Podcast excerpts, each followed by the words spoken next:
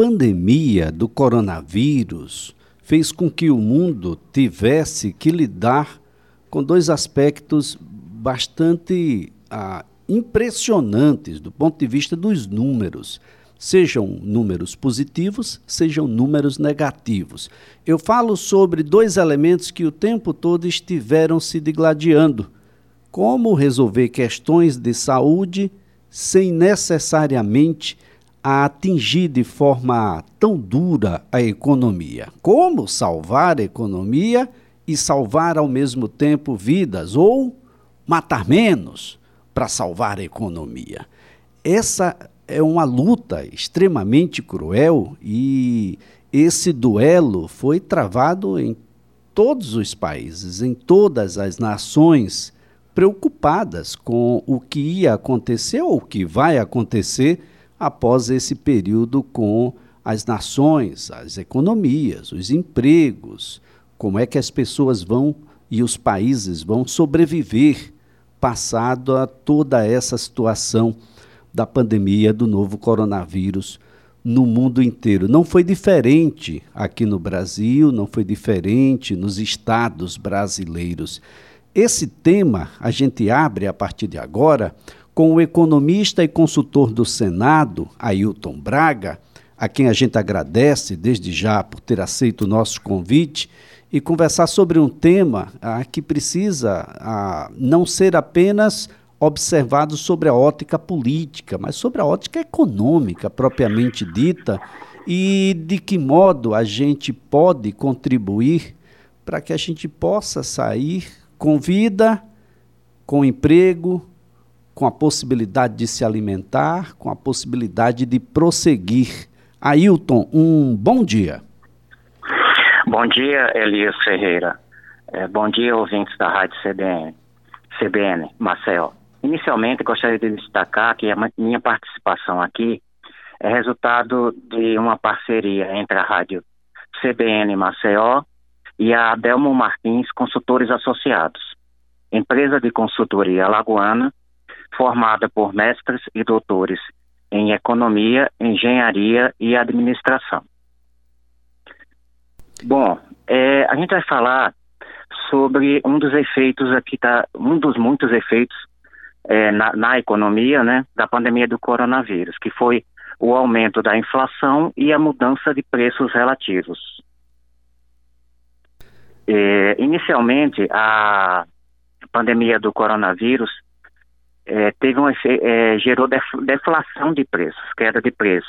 Isso ocorreu no auge das medidas de restrição à movimentação de pessoas e a abertura dos negócios, né, que foi entre março, entre março e maio do ano passado. Nesse período houve queda dos preços. A inflação, a taxa de inflação foi negativa, o que significa que houve queda dos preços. É, mas logo esse cenário se reverteu. E a, já a partir de junho do ano passado, a taxa de inflação, tanto mensal quanto acumulada em 12 meses, passou a subir. E chegou no acumulado do ano, né, do ano, do ano de 2020 a 4,5%, bem maior que a previsão de analistas da economia brasileira, que chegaram a prever, em meados do ano passado, de que a inflação em 2020 seria de apenas 1,6%. Então veja, Elias e ouvintes, que é, a, a, a, pandemia do coronavírus teve efeitos inesperados e que não foram previstos pelos economistas. Agora, o, quais são os elementos motivadores dessa mudança de curso inflacionário? Então, esse aumento não antecipado da inflação foi resultado da rápida recuperação da economia. A economia teve uma queda forte, né? Com as restrições à movimentação de pessoas e abertura dos negócios, principalmente em, em, março e abril do ano passado, mas já a partir de maio começou um processo de recuperação que foi rápido, né? Isso surpreendeu, né? Não era esperado.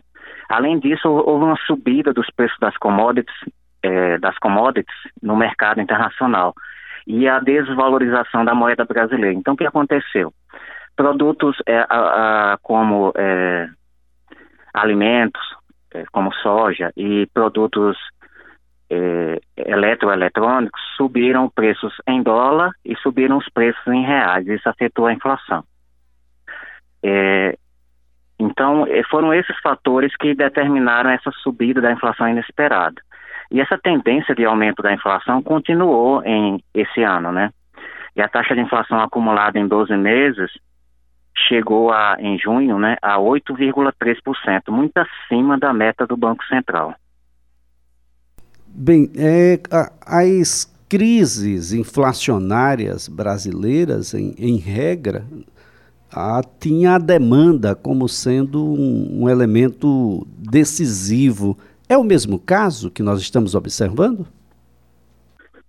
É, nesse caso, é, foi mais, pode-se falar mais que foi do lado da oferta, no sentido de, desse, aumento do preço das commodities, do efeito do aumento do preço das commodities e da desvalorização do câmbio, né? Que gerou essa pressão de custos e aumento dos preços dos bens comercializáveis, com destaque para os alimentos. Os bens comercializáveis são aqueles que podem ser exportados e importados, né? Que se diferenciam dos preços dos serviços, que não podem ser é, obtidos no exterior, né? Não podem ser, é, só podem ser obtidos no mercado interno, né?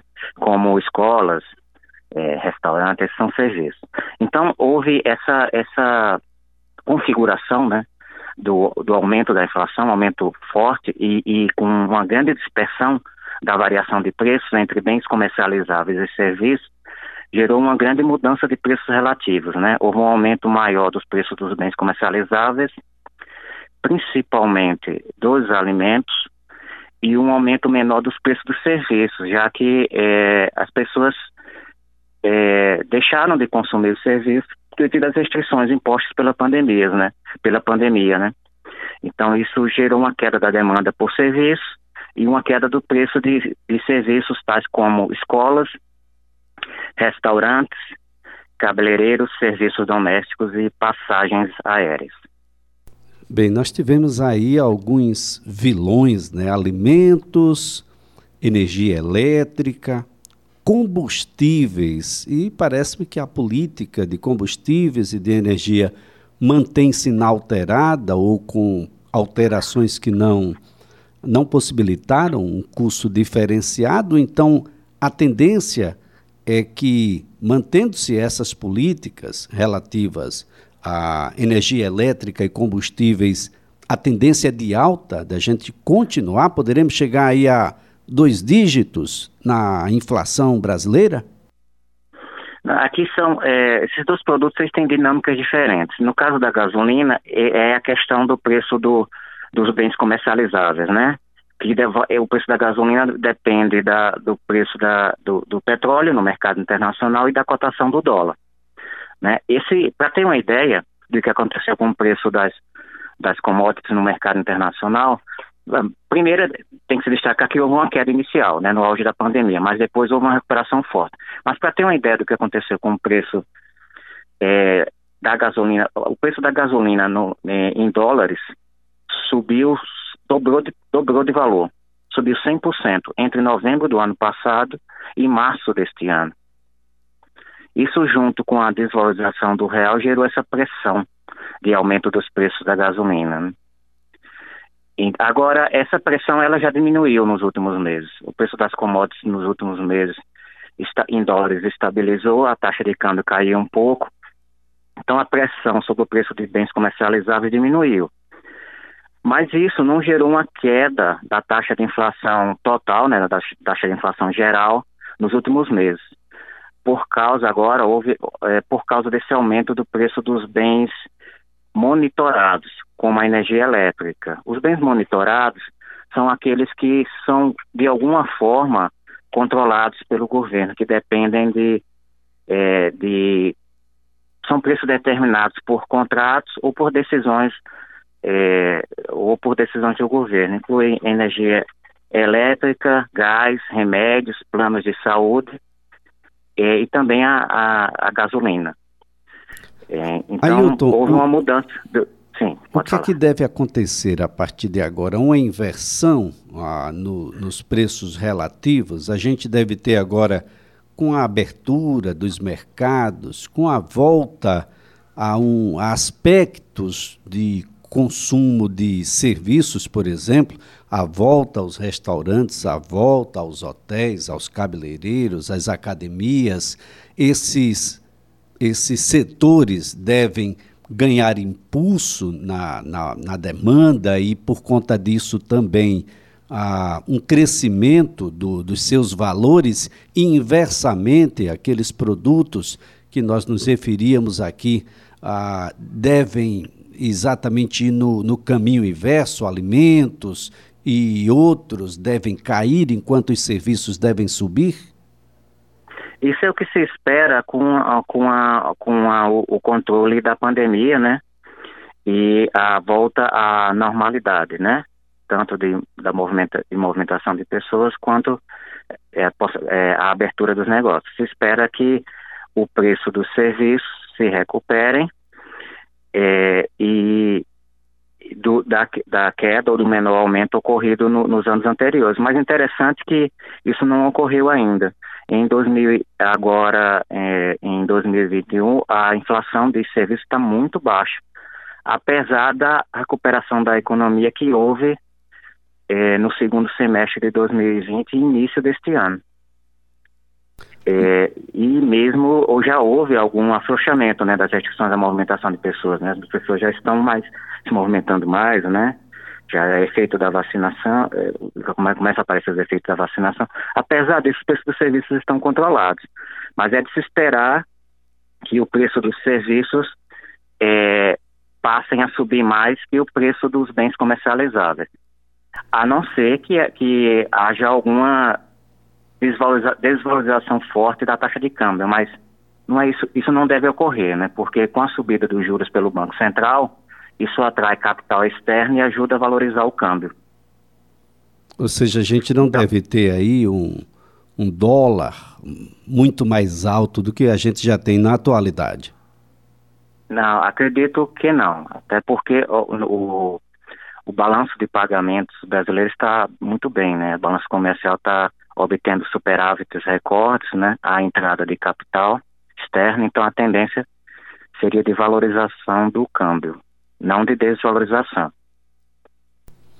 Muito bem, Ailton, eu quero aqui agradecer a sua participação, agradecer aqui as informações prestadas. Temos na situação uh, gerações que desconhecem o que é uma inflação com dois dígitos, mas ainda tem muita gente que viveu inflação de 50% ao mês. Então, quem viveu sabe o significado de inflação alta, de preços que a gente conhece pela manhã, mas não os reconhecem à tarde ou no dia seguinte, sabe o significado disso e, claro, se preocupa com essa situação. Ailton, foi um prazer tê-lo aqui no CBN Maceió. Um ótimo dia para você. Obrigado e até. Fica à disposição. Ailton Braga é economista e consultor do Senado. A gente conversou um pouco aqui sobre a pandemia do coronavírus, a inflação e mudanças de preços relativos entre os anos de 2020 e 2021.